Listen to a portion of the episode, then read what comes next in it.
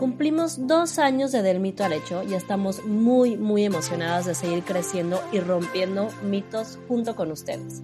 Después de 82 episodios, más de 70 invitados y 3.600 minutos de contenido, hacemos un recuento de algunos de nuestros episodios favoritos. Gracias, gracias por formar parte de esta gran comunidad. Poner el mito sobre la mesa y descubrir las distintas caras de la moneda hasta llegar al hecho. Es un espacio donde dejamos en la puerta los juicios y hablamos abiertamente de temas tabú con los que crecimos social y culturalmente. Somos Natalia Ferriz y Paola Reiner. Este espacio es para ti, para nosotras, para todas las que quieran caminar juntas del mito al hecho.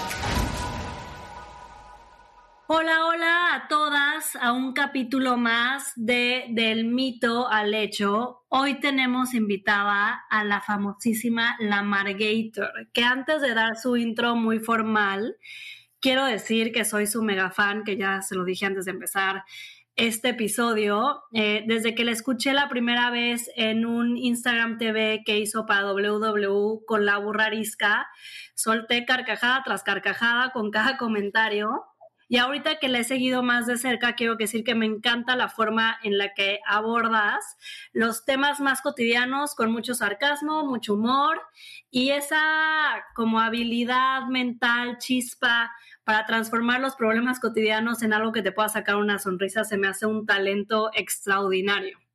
Y pues como Intro ya más formal, este, les presento a la Margator, que es una voz fresca, clara y directa, que dice todo lo que pensamos y pocos se atreven a decir, y que quiere por todos los medios llamar al sentido común general, que bueno, aquí un paréntesis, creo que falta muchísimo común general luego en nuestra sociedad. Ah, justo dice, tan escaso en estas épocas, su objetivo es generar conciencia y poner la atención en las cosas que como padres de familia hacemos todos los días sin medir el impacto que tendrá en el futuro de nuestros hijos y con un poco de suerte generar un cambio en la manera de educar y formar a personas con menos producción externa y pretensiones sociales y más herramientas para afrontar y resolver la vida, ser mejores habitantes del mundo y trabajar en construir un mejor país. Su blog se publicó en el Huffington Post en México y estuvo dos años entre los tres más leídos en su sección de voces. Frecuentemente participa en diferentes programas de radio, en conferencias, escuelas y empresas y es co-conductora del podcast La Burra Arisca. Bienvenida a Del Mito al Hecho, la Margator. Felices, felices de tenerte aquí. Hola Paola, hola Nat. Mil gracias por invitarme, qué rimbombante introducción. Muchas gracias, me da mucha emoción estar aquí. La Margator, pues sí, gracias por estar aquí en Del Mito al Hecho. La verdad nos encanta estas voces auténticas, muy sinceras, como lo eres tú. Y bueno, preparando este episodio, Pau y yo, nos gustaría platicar y rebotar contigo esta idea falsa del amor romántico para toda la vida, ¿no? Esta idea que nos eh, plantean desde, desde que somos muy chicas, muy chicos, que esta parte del matrimonio, que en la salud y en la enfermedad, en las, en las alegrías, en las penas, hasta que la muerte nos separe. Y como visualización de sueño, yo ya lo viví una vez, yo ya estoy en mi segunda ronda, eh, ya, ya, consumí por toda, por, cada poro esta idea romántica y, a mis 36, casi 37 años, creo que ya estoy cambiando, pero bastante ese chip. Eh, sale en esta parte de, de, crear muchísimas narrativas alrededor de, para los que estamos casados, este, tiene que ver más como con recorrer un camino, una construcción, tú eres mamá, llevas, eh, como tú le dices, 20 años con, con el mismo señor. ¿Qué ha sido para ti esta interpretación de y vivieron felices para siempre? Eh, una Iba a decir una grosería gigante, pero me parece que para empezar. Dila, dila, me dila. Voy a filtrar tantito. Pues creo que es una chingadera, ¿no? Que nos hayan puesto eso en el chip y que lo hagamos nosotras con nuestros hijos de, de, de regreso. Porque yo desde el día que me casé, me juré a mí misma que toda la gente que se fuera a casar después le iba yo a decir, y lo he hecho, que que cero estaba fácil empezar, o sea, porque eh, no sé, tal vez hay otras personas que les fue diferente, pero para mí el primer año fue una cosa espantosa. y a ver, no lo digo que la pasé mal y sufrí, dije, qué horror, ¿por qué hice esto? Pero adaptarte a vivir con otra persona, dormir con otra persona, este, oler a la otra persona todo el tiempo, o sea, el día a día con la otra persona es, es, es una cosa que toma un tiempo para adaptarse, ¿no? Y entonces a mí me pasaba que decía, o sea, pero ¿cómo? ¿No tendría yo que estar súper feliz todo el día, del mejor humor, este, y que, y que tres o cuatro o cinco veces estuviéramos, ya sabes, haciendo el salto del armario y unas cosas así espectaculares, este, y cero, ¿no? O sea, la verdad es que no es así. ¿Y, y, y por qué? Por, no, no sé en qué parte te dicen eso. Mi mamá cero me decía eso, ¿no? Pero creo que es una cosa que crecemos pensando que mm, el día que te casas ya, todo está súper fácil de ahí. Y yo creo que el día que te casas es el día que realmente empieza. Claro. Es el día que realmente empieza la, la, pues, la cosa y la realidad y la relación, porque no es lo mismo aunque lleves ocho años con el mismo güey y hayas sido súper feliz y sean novios, los novios perfectos, no es lo mismo vivir con alguien, ¿no? Claro, no, yo sí, yo digo que los matrimonios durarían para siempre si cada uno viviera en su casa y siguieras checando como si fuera tu güey y ya, ¿no? Eso estaría magnífico. ¿A qué edad te casaste, Margator? ¿A qué edad te casaste? Yo me casé a los 28 y era la última de mis amigas, porque tengo 48. Entonces, era la última que se casó, estaban todas preocupadísimas. O sea, sus hijos fueron mis pajecitos y tenían ya unos 6, 7, 8, 9 años, ¿no? Mis amigas se casaron muy chicas están todas divorciadas, soy la única que quedó casada. Pues todas las de ese momento de la vida de prepa y de así, sí. Porque se casaron a los 21 y no quiere decir que si te casas a los 21 no va a salir, pero sí, pero sí creo... Sí, no es una garantía, pero sí hay mucha cosa diferente con la edad.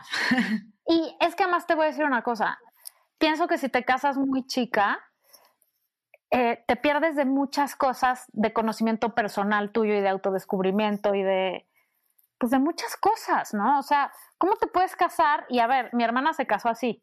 ¿Cómo te puedes casar con el único novio que has tenido? Y lleva 20 años casada y son una súper pareja, ¿no? O sea, no, no hay reglas de nada.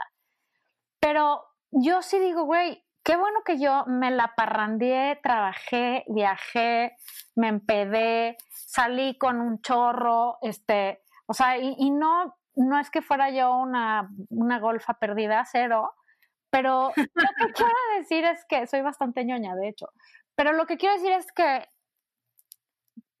tuve un rato de, de estar conmigo, de disfrutar mi sueldo, de mi libertad, mi todo eso. Y entonces, según yo, eso es lo que en este momento de la vida, 20 años después, hace que no quiera salir corriendo a la menor provocación, ¿no? Porque tuve tiempo de ser yo, no que ahora no sea yo, pero híjole, pues está cabrón casarte a los 20 y quedarte ahí toda la vida y, y tú qué, ¿no?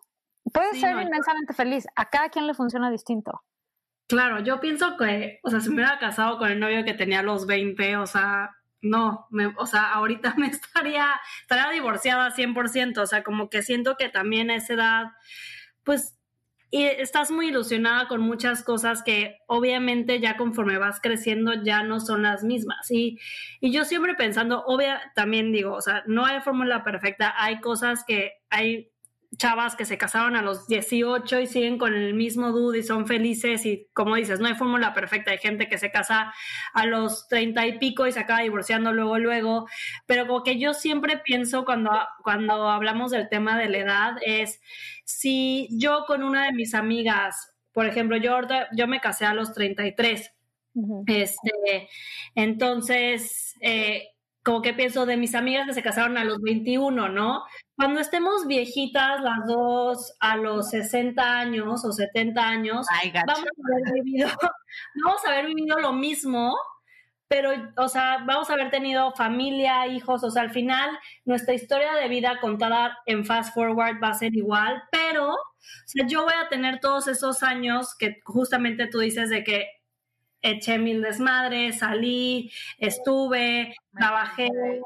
Exacto, o sea, como que siento que, pues, o sea, esa parte, cuando estemos ahí en nuestras, en, en, en, nuestra rocking chair, este, vamos a, a, ver cómo he estado viviendo lo mismo, pero una sin esa parte que yo creo que es fundamental. Para unas no es fundamental y pues está bien. No, Pau, y no te vayas tan lejos. Justo eh, la Margator, ahorita que decías, dije, Oh, shit, claro.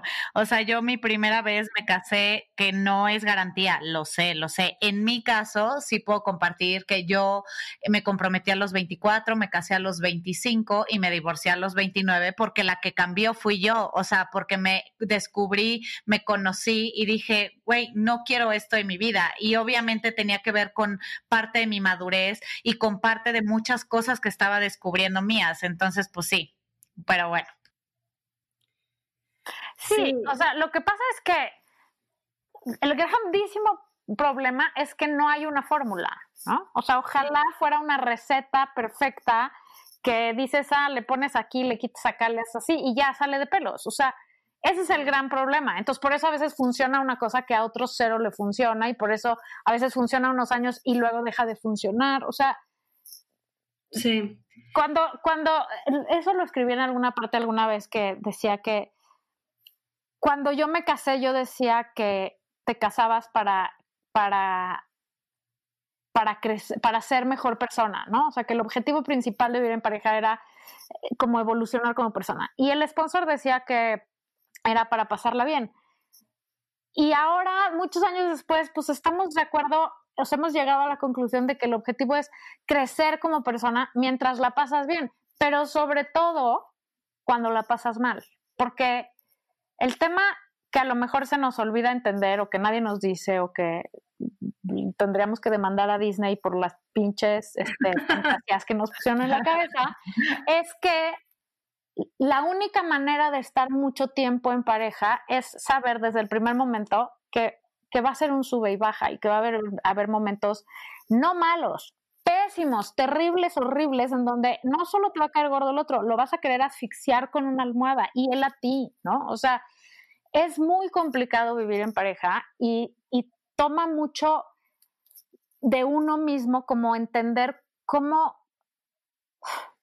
cómo seguir eligiendo a esa persona a pesar de todo, ¿no? Y seguir reafirmando tu compromiso y seguir pudiendo encontrar en la balanza cosas que inclinen más hacia las ganancias que hacia las pérdidas, porque hay un chingo de pérdidas, ¿no?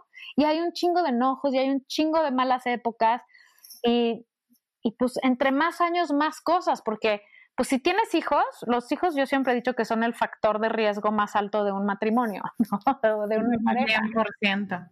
Porque nada de lo que te haya pasado antes de los hijos supera lo de los hijos porque primero pues estás agotado, ¿no? Entonces ya estás mal dormido, te va a ti, no a mí, yo cambio el pañal, qué asco, te va a ti, no, yo ya comí frío, te, ahora tú, no, yo otra vez súbelo a la resbaladilla, o sea, esos primeros años de, güey, zafo, o sea, ya please tú, ¿no?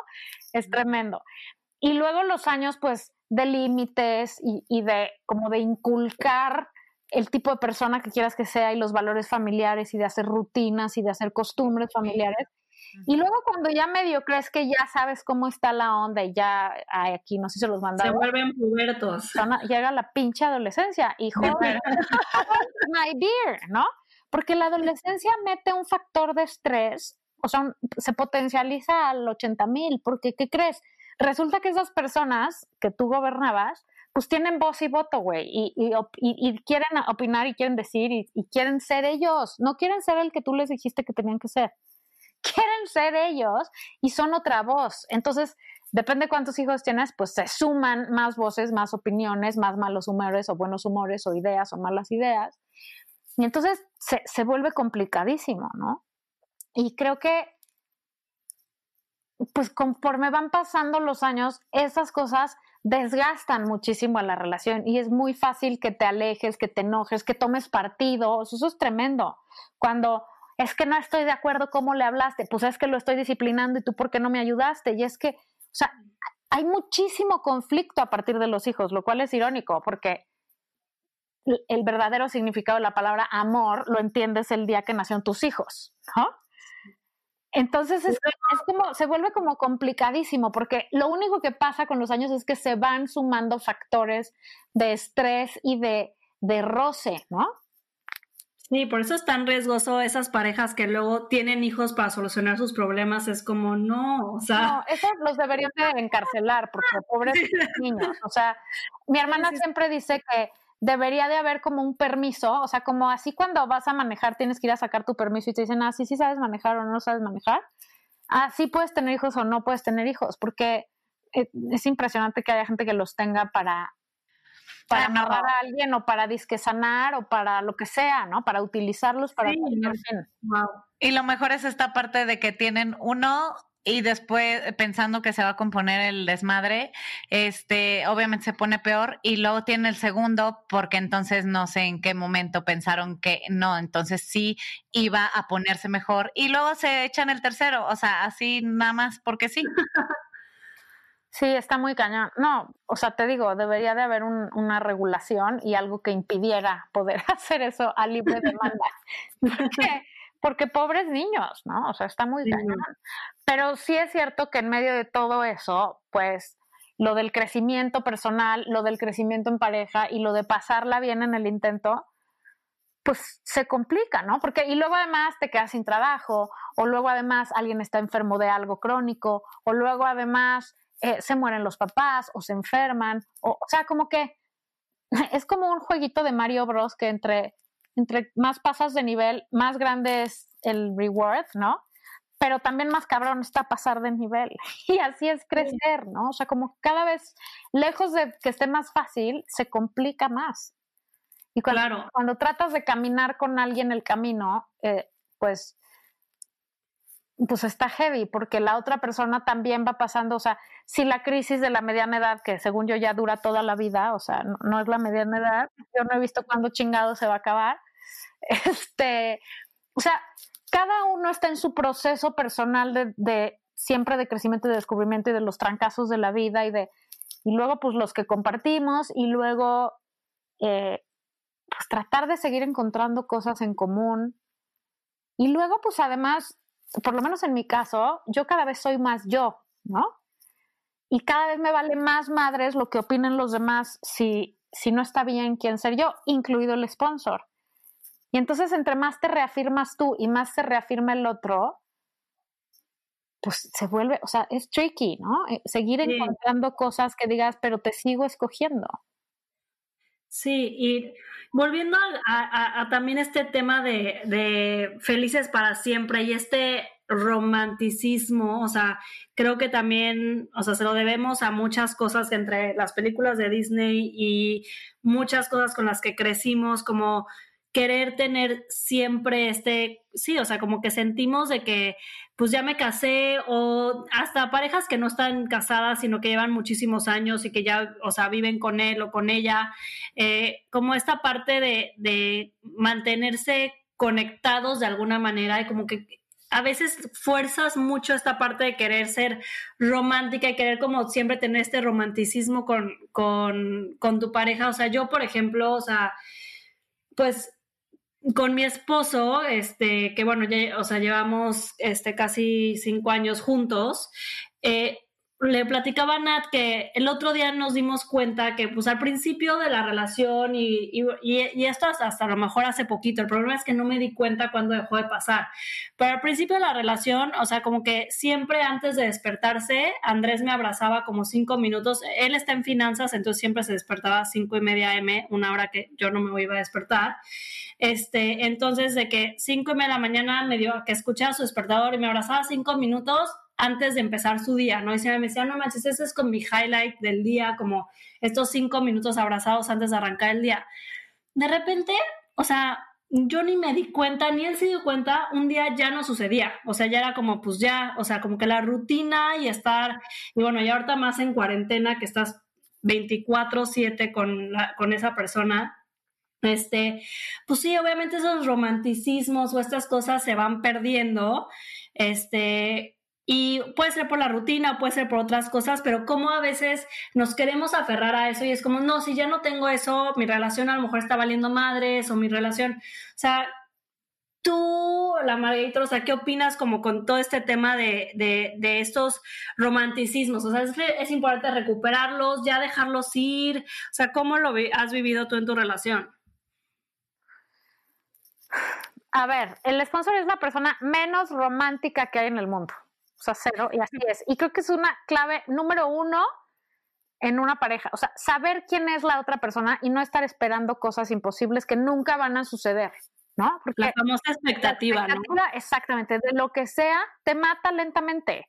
Entonces, me caga, me gustaría que fuera más, este, más, no romántico, de que pusiera velas y, y pétalos de rosas a mi paso. No estaría mal, pero no, la verdad yo tampoco soy cursi, pero pero sí detalles, ¿no? Pero él es quien es a su manera. Y hay cosas, o sea, creo que la segunda cosa es, no hay reglas, nuevamente, pero creo que tienen que haber cositas que sean tus cositas, o sea, our thing, ¿no? O sea, yo, por ejemplo, cada vez que estamos viendo la tele y me pongo ahí junto y me abraza, le digo, te estorbo desde que somos novios y me dice, nunca, mi amor. Y si un día, un día en su vida osó decir, pues sí, güey, la neta está tanto para allá, y me puse como loca, güey, porque dije, me vale madres, pero tú me vas a decir que nunca y me vale madres, porque esta es una de nuestras, de nuestras, de nuestros happenings, ¿no? Esta es una de las cosas de las que yo me agarro de saber que nunca te estorbo, aunque sé que le he de romper las pelotas muchísimas veces en su vida y que le estorbo cañón y que quiere que me haga para allá y que ya me calle y que lo que sea. Pero creo que deben de haber cositas, o por ejemplo, siempre, siempre, siempre me abre la puerta del coche, de la casa, de lo que sea, ¿no?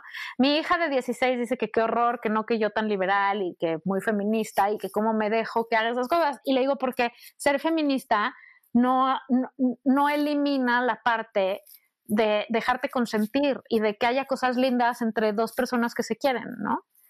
Entonces, creo que esa parte del abrazo, para mí eso es en la noche, por ejemplo. O sea, a mí me gusta, nos acusamos, cada quien lee, yo casi siempre me duermo antes, pero siempre le digo, me abrazas cuando apagues. Y si no me abraza, hago berrinche.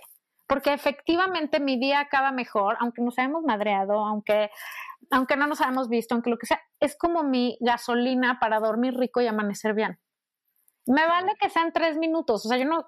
E, esa es otra de las expectativas de las películas, de que duermen toda la noche cuchareados. no, güey. Pero es lo más alto del mundo. Cada quien en su esquina y Dios en la de todos. Exacto. Me da calor. O sea, güey, hazte para allá, ¿no? Ni quiero amanecer con el tufo de él aquí encima de mí. Cero. Pero, pero ese ratito para mí es indispensable y es una de las cosas que más paz me dan en la vida. Entonces creo que sí es importante tener las cositas que sean que haces juntos, que sigan sucediendo, porque pues sí, efectivamente se va deslavando todo y si, y si también dejas que eso se vaya, pues entonces luego ya qué hace que sea especial estar juntos, ¿no? Y que ni te des cuenta cuando se, o sea, te juro Andrés y yo nos sentamos y yo, ¿cuándo lo dejaste hacer? Y me dice, güey, no me acuerdo. Y como que obviamente lo estamos tratando de retomar, este, pero pues algunos días es más forzado que otro, de que hay los cinco minutitos, ay sí, o sea, antes era como súper natural y súper, y pues obviamente como dices, o sea, es importante reconectar y siempre, pero pues al final no, no, pues al principio es muy fácil fluir con todo ese tipo de cosas que luego se pueden ir perdiendo y nada más es como ser más conscientes de qué son esas cosas tuyas que sí son importantes y qué son otras cosas que pues podrás dejar ir porque pues ya a lo mejor la relación ya no está ahí, a lo mejor tiene, creas nuevos también, nuevos rituales. Eso, te iba a decir, o sea, también te vale hacer cosas nuevas y decir, esa ya no me importa, ¿no? Pero ahora hay esto, o sea, yo, yo siento que la clave es un poco como estar dispuesto, o sea, es una combinación entre guardar las cosas que sabes que son importantes para los dos y protegerlas, pero también reinventarse un poco y, hacer cosas nuevas y encontrar rituales nuevos, ¿no? Sí, completamente de acuerdo, la Margator. Mira, la verdad es que yo, digo, yo quién soy para dar consejos matrimoniales, supongo que absolutamente nadie, pero eh, ni tampoco, ni tampoco tengo la relación perfecta, ¿no? Eh, pero sí creo que yo, o sea, como que lo que más puedo recomendar solo es una plena recomendación, ahora que yo soy mamá de, de, Chloe desde hace casi tres años, este, es que es bien difícil, o sea, más bien es muy fácil desconectarte de tu pareja cuando se convierten en padres, ¿no? Y entonces eh, entran estas dinámicas, lo veo me parece con el 95% de las parejas que, que, están alrededor de nosotros, de José y míos, eh, que ojo, a lo mejor yo en un futuro tengo más probabilidades de divorciarme, no lo sé, pero hablo del presente, que solo se convierten en padres, la mamá en mamá, el papá en papá. Eh, y entonces se desconectan completamente como pareja, no tienen sus momentos que tenían antes, no tienen el, el eh, eh, pues sí, o sea, estos, estos, eh, rituales y más allá que rituales, estas conexiones en los cuales yo siempre pienso, ¿qué pasaría cuando mi hija tenga 12, 14 años? Y es cuando ahí viene otra ronda de separaciones súper fuertes en las parejas, porque pues yo creo que volteas a ver al cabrón de al lado y dices, pues ya no sé ni quién eres tú, güey, sé que eres el papá de mis hijos, güey, o sea, ¿no? Y que llevamos toda una vida juntos, pero ¿qué te gusta? ¿Te caigo bien? Este, ¿me caes bien? ¿No? Tenemos algo en común, ¿no? Y, y que creo que justo como darle la vuelta a esos nuevos momentos de más allá del vivían feliz para siempre, o sea, pues justo estamos hablando de que se construyen todos los días, pero sobre todo darnos el chance de tenerlos, porque de repente entre el trabajo, entre el ser papás, entre la rutina diaria que es cabrona, ¿no? Ya de repente es como, oye, no sé, este, yo creo que Pau, la última vez que la vi allá en Nueva York, le dije, güey, ahora que vas a ser mamá, te vale, no sé qué tengas que hacer, si tu suegra, tu mamá, pero tú cada una cierta temporada, sé que allá ella la va a tener más difícil, ¿no? Aunque te escapes a media hora de donde estás viviendo y solo te vayas de sábado a domingo a pasar un fin de semana con tu güey sin bebé, por favor lo tienes que hacer. Sí, bueno, porque efectivamente ya de coger ni hablamos, ¿no? Para esas alturas, o sea, en mi francés. Sí, o sea, lo que pasa es que efectivamente te vas alejando porque porque estás cansado, porque estás en modus sobrevivencia, porque uno o dos están trabajando y uno o dos están trabajando 24 horas con los niños. O sea, no hay ninguna, ninguna chamba que me puedan decir que sea más demandante que estar creciendo hijos, ¿no? O sea, o sea, ingeniero bioquímico robótico nuclear, el único que hay en el mundo, no se compara a tener uno, dos, tres, cuatro hijos y estar criándolos, ¿no? Este, y además nadie te paga, ni, y nadie te lo agradece, al revés, te empiezan a azotar las puertas un día. Entonces, o sea, todo eso hace que estás exhausto y que te pones como en un modus de, te metes en una rutina y esa rutina es la que te hace sobrevivir. Y efectivamente, cuando los niños ya no dependen de ti, o sea, me refiero a que su vida ya no corre peligro todo el tiempo, te volteas a ver y dices, justo, ¿no? Lo que tú dijiste, ¿tú quién eres? ¿no? Y ahí hay una gran ola de divorcios. Y la segunda viene después de la adolescencia, eh, cuando los hijos empiezan a ir. Y otra vez es, ¿y tú quién chingados eres? Solo que 20 años después, ¿no? Este, eh, eh, la verdad es que es, es muy cañón. Yo me parece súper romántico lo de a fuerzas te vas a algún lugar y, aunque sea muy cerca un día y tal. Nosotros, la verdad, cada 3 de marzo, que es nuestro aniversario, durante muchísimos años, ese día hacíamos algo, aunque fuera ir a cenar, aunque fuera irnos a Polanco a un hotel a dormir un día, aunque sí. Y luego un día también lo dejas de hacer. Y no es que te importe menos, sino que también creo que hay una cosa que dices, güey, o sea, no sé, a veces no tienes dinero para irte a otro lado, ¿no? A veces estás deprimidísimo porque hay una situación sucediendo en tu familia. Eh, a veces estás exhausto, a veces no hay quien te cuide a los hijos y entonces te vas metiendo con esa cosa y también te vas poniendo a ver que tampoco es tan importante. O sea, yo ya te puedo decir que al final del día prefiero, no sé, o sea, no que no me guste irme de viaje y tener un rato y me parece importantísimo, pero ya no le pongo tanta importancia a esas cosas románticas, esas, ¿no? De tenemos que hacer esto, porque, porque pienso que es un estrés innecesario y también es expectativa. ¿Y cómo encontrar esos momentos, la Margator? No, pues güey, el día que me digan me avisa, que encuentren me avisa. una cosa, el otro día eh, mi papá está en el hospital y me quedé yo todo el día y el sponsor me fue a recoger y yo no había comido porque mi mamá se fue todo el día a hacer otras cosas y no te puedes salir del cuarto, o sea, mi papá tiene que tener alguien que lo acompañe todo el tiempo y pues no comí porque no me quería pedir algo y llevaba mi granola y, o sea, ya sabes, una barrita, pero no me quería quitar el tapabocas y no me podía salir a comérmela. Entonces, pues ni modo, güey, me hice hombre y no me la comí y ya, ¿no? Este, y cuando pasó por mí el sponsor, le dije, güey, me estoy, o sea, ladrando de hambre, me llévame por favor por unos tacos, porque no me da ni para llegar a la casa, en lo que bajan los otros dos, me preguntan cosas, me piden que dónde está todo, ya sabes, porque llegas a tu casa y pasan 100 cosas antes de que puedas sentarte y comer. Y además tú te tienes que preparar. Entonces le dije, please, dame por unos tacos. No habíamos ido a ningún lado en la pandemia solos. O sea, habíamos salido un par de veces con los hijos, un día al día de mi cumpleaños, un día al día del cumpleaños de la otra, fuimos a comer, ¿no? Pero nada más.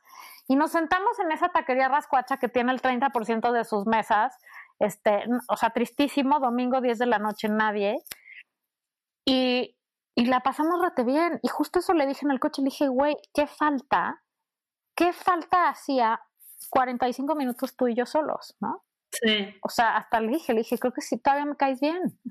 o sea, como que tienes que encontrar un momento de acordarte que te cae bien la otra persona. Sí, sí, sí. Pero no sé cuáles son y creo que para mí una época dijimos, bueno, todos los jueves vamos a cenar nosotros solos o a ir al cine o tal. Y se volvía como más un estrés de a huevo, hay que hacerlo porque es jueves, ¿no? Sí. O sea, creo que tal vez hay que, y hay gente a la que le puede funcionar increíble. Conozco una amiga que todos los jueves, desde que se casó hace veintitantos años, todos los jueves va a cenar con su esposo. Y les funciona fantástico. A mí no, porque hay un jueves que tengo hueva, güey, y estoy cansada, y otro, el niño tiene calentura, y otro, ah, fíjate que hay una cena con mis amigas. Estoy hablando todo esto antes de la pandemia, cuando el universo era distinto, ¿no? Sí, sí, se vuelve una obligación más que algo. Y entonces ya no tiene chiste, o sea, es como otra amiga que tengo que todos los viernes se coopera. Entonces, güey, y si no tienes ganas, pues me chingo y coopero. Y yo, ay, no. Es de huevo. Es de huevo, exacto, es de que tapas cuando acabes. O sea, no, qué horror. No, o sea, pienso que, que, que, hay que encontrar los momentos y hay que fomentarlos, pero pues, no sé, no. Y mira que yo soy bien cuadrada y muy estructurada para muchas cosas, pero en el, a mí me pasa, en el momento que me obligas a algo, ya no quiero. Odio, por ejemplo, los tours y los, este, los club mets y estos que hay el organizador y ahora todo el mundo para arriba y todo el mundo para abajo y todo, hora de hacer pipí, hora de comprar, no me estés chingando. O sea, a mí me gusta que fluya, ¿no? Y también, o sea, pensando en el otro lado completamente, que creo que también en México hay muchísimas parejas que son estas parejas de mueganismo extremo. O sea, bueno, ahorita en, en COVID obviamente todos hemos tenido que ser muéganos porque hoy no hay de otra, pero como que en, en México en general creo que también hay esas parejas que no hacen nada si no es juntos. O sea, que también se vuelve como, no mames, o sea, somos seres individuales compartiendo una vida y es como, no, es que yo no dejo a mi esposo ir a esto sin mí, o al revés, ¿no? También ellos, así que no, o sea, yo no voy sin mi, sin mi esposo a esto porque neta, no sé, no, o sea, no podemos percibir el mundo con que cada quien lo haga de manera individual, que también es como, wow, o sea, y, y, y se vuelve como una hasta codependencia, pero hay hay, sí existe estas parejas que muegan, o sea, son muéganos y hacen absolutamente todo juntos, que también, o sea, igual es una receta que a algunos les funcionará y otros será la receta perfecta para acabar en un divorcio, pero sí, sí creo que hay, la, o sea, los dos lados de, de, de ese tipo de relaciones de los que hacen absolutamente todo, todo, todo juntos. Sí, también es de épocas, yo creo que eso está cambiando un poco. Sí. Pero sí, yo creo que otra de las cosas eh, fundamentales en una relación es la autonomía, ¿no? Y es entender que el éxito de una pareja radica en que cada persona sea quien es, sin, que, sin que trate de amoldarse al otro y que nadie es el jefe de nadie, aunque yo siempre tengo razón, ¿no? pero, pero no, lo que quiero decir es que tiene cada quien que tener sus espacios, aunque tengas, o sea, el objetivo es que la mayoría sean espacios compartidos, pero yo creo que entre más feliz eres tú como persona y más tienes tus recursos y tu, y tu gente y tu tal, más cosas tienes que aportar y más contento estás de convivir con alguien, ¿no? O sea, y aunque te lleves, yo por ejemplo, tengo la mayor parte de mis amigos más cercanos son hombres. Siempre he funcionado mejor con los hombres que con las mujeres y mis amigas mujeres muy cercanas son como yo, que son medio hombres.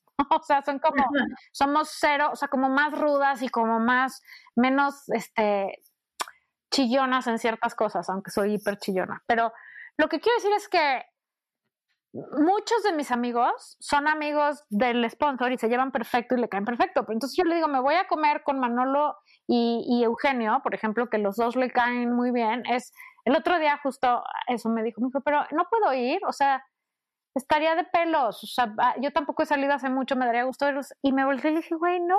O sea, yo tampoco he salido ni nada. Llevo nueve meses viéndote todo el tiempo. Justamente la única salida que voy a ir, no te quiero ver. Y no es mala onda, pero quiero ir a hablar mal de ti y... y sí, eso te iba a decir.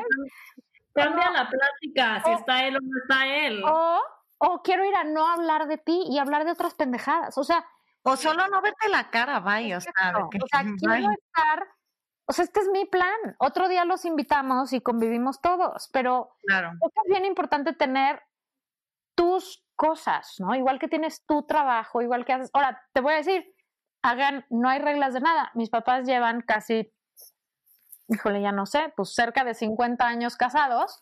Sí, 50 años casados. Y en organismo trabajan juntos, son socios, trabajan juntos, viven juntos, están juntos, viajan juntos, van a todos los congresos juntos y la han llevado increíble, ¿no? O sea, no, hay nada, no hay nada escrito nunca, pero a mí, la Margator, a mí me funciona tener mi espacio de mis hijos. O sea, yo soy alguien que se engenta muy fácil y soy bastante neurótica y, y, lo que necesito a veces es respirar. Y cuando ya los traigo a todos hasta el cogote, les digo, o sea, compren o me voy a encerrar en mi cuarto, si eso es lo que hay en ese momento, no estoy, nadie me delata, o voy a ir a ver a mis amigas, o este, no sé. ¿no? creo, que, la banqueta, bye. creo que cada quien tiene que tener sus cosas, sus proyectos. para mí otra cosa indispensable en la vida de una mujer, si, en cualquier momento, pero si vives en pareja, es tener un, un plan personal de desarrollo profesional, o sea, hacer algo que te pague dinero y hacer algo que te enriquezca el, cerebro, el corazón, el estómago, este, el ánimo, todo, porque creo que una cosa, un gran generador de problemas en las parejas es, es el dinero. Y, y estar sujeta a alguien que tiene todo el dinero siempre te pone en desventaja. Y no quiere decir que ganes lo mismo que el otro, pero el hecho de ganar dinero, aunque sea menos que el otro, te pone en igualdad de circunstancias. Y es una idiota, pero es real. Nosotros somos pro, pro eso, la Margator. Este, de hecho, tuvimos un episodio con una especialista en finanzas personales, si por ahí lo quieren escuchar, está increíble. Y nosotros le decíamos, ¿no? O sea, en una relación, o sea, el dinero es poder y decía más que poder es libertad. Claro, Este, y, y somos, bueno, eh, aparte yo soy súper pro de que con mis amigas, aunque hornees galletas, pero véndelas, pero haz algo, pero mantén tu mente, como tú dices, tu mente, tu corazón ocupado, este, y no le cedas todo el poder a la otra persona. Pero bueno, independientemente de eso, creo que ahorita escuchándote se me vino una frase eh, a la mente y, sé que ya, pues yo, yo ya soy del team de la Margator porque en realidad soy bastante grosera y me encanta este expresarme a gusto este, mm, que la gente que es feliz es la que menos chinga. Y, eso, y eso creo que se ve mucho en las relaciones de pareja, ¿no? O sea, como que si estás tú bien contigo, eh, con tu entorno, pues la vas a armar menos de pedo. O sea, eso, y al revés, o sea, obviamente el, el, el, el marido contigo, o como, eh, como tú le dices, este, el, el patrocinador, el sponsor, este, entonces, bueno, o sea, también creo que es importante darnos cuenta que como cualquier relación, tanto laboral, eh, personal, de amistad, obviamente más eh, romántica o amorosa, sea de matrimonio, de concubinato, como lo quieran llamar, es alinear las expectativas, ¿no? Como que en todos lados hay ups and downs. O sea, en un camino dures 5, 10, 15, 20, 50 años como tus papás, igual y espero que otros 20 más, 70 años, nunca o sea, vas a conocer a la persona de la misma forma, eh, nunca vas a estar del mismo mood. Y lo dijiste al principio, habrá veces que neta lo vas a querer aventar de la ventana y, y él a ti, pero al final es llegar a un punto de decir, qué es lo que realmente estamos construyendo. Creo que yo me quedo mucho con esta parte de vas hacia un proyecto de vida que más allá que sea un sueño romántico con corazones, es que lo comparten y los dos están cediendo y los dos este también hay una parte que la están disfrutando y otra que la están sufriendo, pero van hacia un punto porque pues cuando los caminos van para uno para A y otro para B, creo que ahí, bueno, en lo personal es una opinión muy mía, es cuando se rompe todo, ¿no? No, exactamente. Y te voy a decir, ahí incluye, y voy a decir algo que igual, este, o sea, fuertes revelaciones, pero lo que quiero decir es que ahí entra también, lo que dijiste ahorita es totalmente real. Tienes, o sea, el chiste, sea cual sea tu contrato, es que tú dijiste que las expectativas estén alineadas. Yo diría que lo, lo que se vale, lo que no se vale, esté alineado, o sea, que, las reglas del juego estén claras y que hagas el juego que quieras. O sea, cualquier sistema es bueno mientras le funcione a estas dos personas. Todo el resto del mundo puede decir misa y eso tendríamos que aprender a, a que nos empiece a importar un poco menos lo que opinan los demás. Y yo siempre he dicho que los matrimonios deberían de tener una fecha de caducidad natural de cinco años y a los cinco años sin cero drama, tendrías que decir, oye, está cool, renovamos, sí, a huevo, renovamos. O, ¿sabes que Ya no, bueno, bye, adiós, bye, super amigos, bye sin todo el drama que sin implica. Tanto drama, por favor.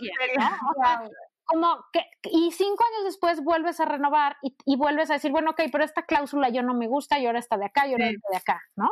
Y dentro de eso también creo que hay una parte bien importante que, una cosa que yo aprendí es que la lealtad no necesariamente tendrá que ver, y lo he aprendido porque lo he visto alrededor, porque hay de todo, o sea, yo sí estoy cerca de gente que hay unos que son swingers, hay unos que se divorciaron, hay unos que son totalmente infieles, pero viven feliz con su esposa porque es la que más quieren, pero son absolutamente infieles. O sea, hay muchísimas ecuaciones.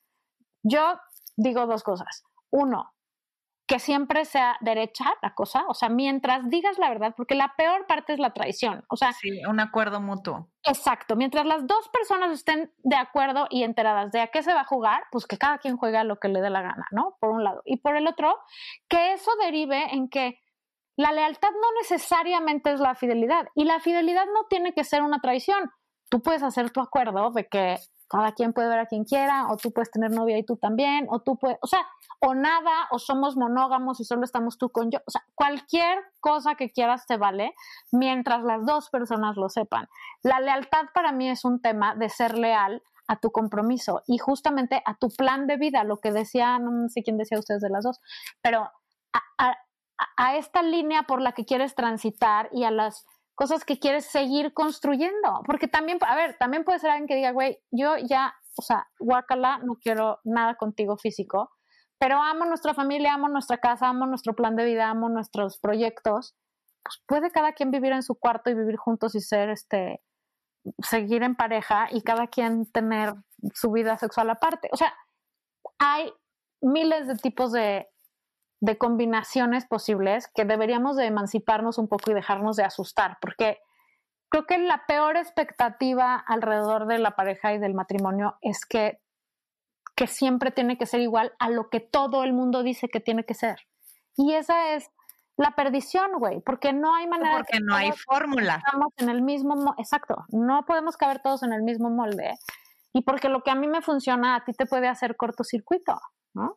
Sí, sí, el chiste es ser transparentes y que las dos partes estén de acuerdo, o sea, porque cuando la cosa está mal es cuando uno está escondiendo una cosa y la otra persona cree que está viviendo una cierta historia o ciertos acuerdos y realmente detrás nada que ver, ¿no? Entonces, yo también creo que a cada quien le funciona lo que le funciona justo yo sí tengo este, una amiga que, por ejemplo, eso, o sea, el tema de, de los o sea, como que la vida en pareja para ellos era súper importante, los hijos, la familia, pero realmente ellos ya no estaban conectando pues de manera sexual o de a otro nivel y pues al final valoran tanto eso que, que han llegado como acuerdos y a diferentes este eh, arreglos que pues les funciona a ellos, perfecto, ah, bueno, a mí eso me funciona, o a lo mejor también va cambiando y evolucionando, no es lo mismo ahorita en 30 años, a lo mejor queremos cosas distintas, como dices lo del contrato, como que ir viendo qué cláusulas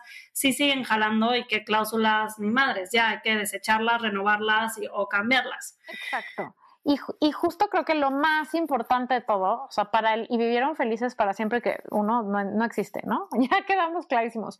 Pero si hubiera alguna receta para lo más cerca posible a una relación de pareja, lo más funcional posible, que ninguna es 100%, pero digamos lo más saludable y sana posible, es eh, la comunicación, o sea, es poder decir, es aprender a decir, estoy enojado, estoy triste, esto no me gusta, esto sí, esta cláusula ya no me gusta, esta ahora sí, ¿qué te parece esto? O sea, aprender a hablar y a escuchar al otro, o sea, primero a comunicarte y luego a escuchar al otro. Y, y creo que el, o sea, lo más importante para mí en 21 años casi que voy a cumplir de casada, lo que se vuelve más importante, o sea, mi objetivo principal de vivir con este señor es vivir en paz, o sea, sentir paz. O sea, la mejor manera de querer a alguien es darle paz. Cuando tú estás con alguien que todo el tiempo te saca de tu centro, te hace enojar, te hace estar triste, pues es cuando te cuestionas, ¿qué chingados haces aquí? ¿No? Entonces, yo sí algo quiero de este señor o de otro si viniera después, que cero es el plan, pero lo que quiero decir es, mi expectativa de vivir con alguien es saber que pase lo que pase, vamos a encontrar la paz, a veces más rápido que otros días, ¿no? Pero que las dos partes sean generadoras de esa paz, de decir, güey, la cagué aquí, perdón, sí, ok, este, o sea, que sin importar qué suceda, sigas encontrando maneras de en la noche, en mi caso, acostarte en tu cama y abrazarte cinco minutos, aunque lo quieras estrangular, ¿eh? O sea, no quiere decir que ese día te cague. que respire casi, casi. Exacto, o sea, que sí, exacto. Pero, pero de todas maneras te abrazas porque dices, aquí estamos y aquí me quedo y porque lo vamos a resolver. O sea, que ningún pleito y ninguna circunstancia se vuelva mayor o pese más que la relación. Creo que eso es lo más importante a tener en mente. 100%. Oye, la Margator, nos vamos a ir rapidísimo a la dinámica de los mitos, porque ya nos estamos acabando el tiempo. Pero entonces, a ver, te voy a decir yo un mito y luego te va a decir Nat otro. Este, tú ahí dices si sí, no. no. ¿Qué tengo que decir, sí o no? No, lo que tú quieras, sí, no, por qué, qué es lo que opinas, si tienes una anécdota, o sea, lo que tú quieras contestar, está bien. Entonces, el mito número uno es, si el sexo cambia o se transforma, el amor acaba. O sea, un poquito para darte contexto, a ver, seamos sinceras, obviamente el sexo va cambiando conforme vas avanzando en los años. O sea, esa pasión de en la cocina, en la sala, pero ocho veces al día, pues ya, o sea, quien lo mantenga después de muchos años, please, escríbame y díganme cómo, este, pero pues obviamente va transformando y se va cambiando como esta parte sexual, o sea, ¿qué, qué opinas cuando dicen que si el sexo cambia o se transforma, el amor ya acaba? No, pues yo creo que de entrada si te casaste o estás con alguien solo por coger, estás fregado de entrada, ¿no? O sea, no te cases, güey, disfruta, pasa la bomba, pasa la bomba y enjoy, pero pues es obvio que, que no te puedes agarrar de ahí, al contrario. O sea, yo creo que una relación que puede estar durante largos periodos de sexo y seguir encontrando eh, razones y maneras de estar y, tal, es como mucho más fuerte que la que solo se basa en el sexo. Ahora, el sexo es súper importante porque te acerca, ¿no? Y porque en teoría solo lo tienes con esa persona y entonces te hace generar una cosa de intimidad que no tienes con nadie más. Entonces es súper importante pero no creo para nada que sea el centro de una relación. Ay, la Margator. Bueno, un poquito la verdad, esto no es que sea repetitivo, pero nos gusta esta parte de los, de los mitos, a veces como para reiterar ciertos mensajes que, bueno, los pueden tomar o no. Eh, hablando de, la última parte del, del, episodio antes de, de, entrar a esta dinámica, existe mucho este mito, te lo digo porque digo, no, o sea, desconozco si tus amigas las que sigan casadas, ¿no? Pero eh, por lo menos en nuestro contexto más cercano, Pau y yo, sí vivimos este mito de eh, si estás casada y si realmente lo amas y tienes, pon tú un acuerdo de una relación monógama, este, no se te debe o no se te tiene que antojar a alguien más, ¿no? O sea. Ay, por favor. Ajá, yo ahorita es que el otro día a mí me lincharon porque no, no voy a decir con, con quién estaba, ¿verdad? O sea, de mis amigas, pero pero el tema es que yo, yo hoy por hoy tengo una relación monógama. Siempre les digo, mañana no sé, o sea, si a lo mejor en cinco años, como tú dices, cambiamos los acuerdos, José y yo, pues ya veremos, ¿no? Pero yo decía, güey, es neta que, o sea, yo amo y adoro a mi güey, pero no se te antoja alguien más.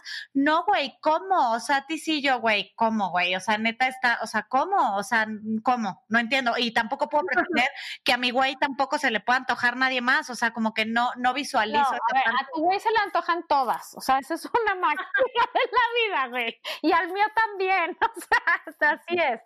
Este, yo, yo pienso que no, pues estar a dieta no implica, ¿cómo es? No impide ver el menú, ¿no? O sea, claro, a ver, porque además la atracción es una cosa química, no es una cosa que tú decidas.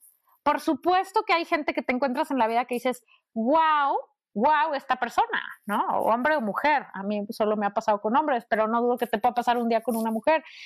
Pero de ahí a que actúes en el impulso, pues ya es una cosa muy distinta, ¿no? Sí, sí, sí, eh, obviamente. Pero, pero por supuesto que otras personas eh, te, sientes atraído a otras personas. Yo creo que el día que ya no te atrae nadie estás muerto, ¿no?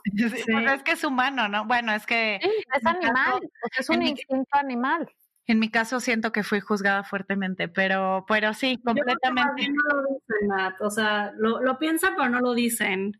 Sí. Entonces, pero bueno. Oigan, se nos fue el tiempo ya rapidísimo. De hecho, ya nos pasamos un poquito. La Margator fue muy, muy buena plática la que tuvimos aquí. Yo creo que nos quedamos con muchísimas con muchísimos consejos, muchísimas herramientas. De al final, yo creo que lo más importante saber es que lo que me funciona a ti o a mí, este, no es lo mismo que nos funciona a todas, o sea, no existe esa receta perfecta, o sea, cada quien tiene que ir encontrando su fórmula y que la fórmula puede ir cambiando conforme vas evolucionando en tu matrimonio, con tu pareja, con tu güey, y que no seamos tan duras con nosotras mismas cuando a veces no toleras ciertas cosas, también entender que todo es cíclico y que es entender dónde estamos paradas, que a veces si no aguantas que el güey respira también es normal. Oigan, muchas gracias. Quiero decir una última cosa que es bien importante, que es un, un must en la vida aprender en pareja. Aprendamos que la pareja no es esa persona que tiene que cubrir todas nuestras necesidades. O sea, no tiene que ser tu amigo, pero tu confidente, pero el güey con el que echas desmadre, pero el güey al que le cuentas tus secretos, pero el güey con el que te llevas, o sea, también hay amigas, también hay amigos, también hay compañeros de trabajo, o sea, depositar todo lo que necesitamos en un señor o en una señora, dependiendo del caso, claro.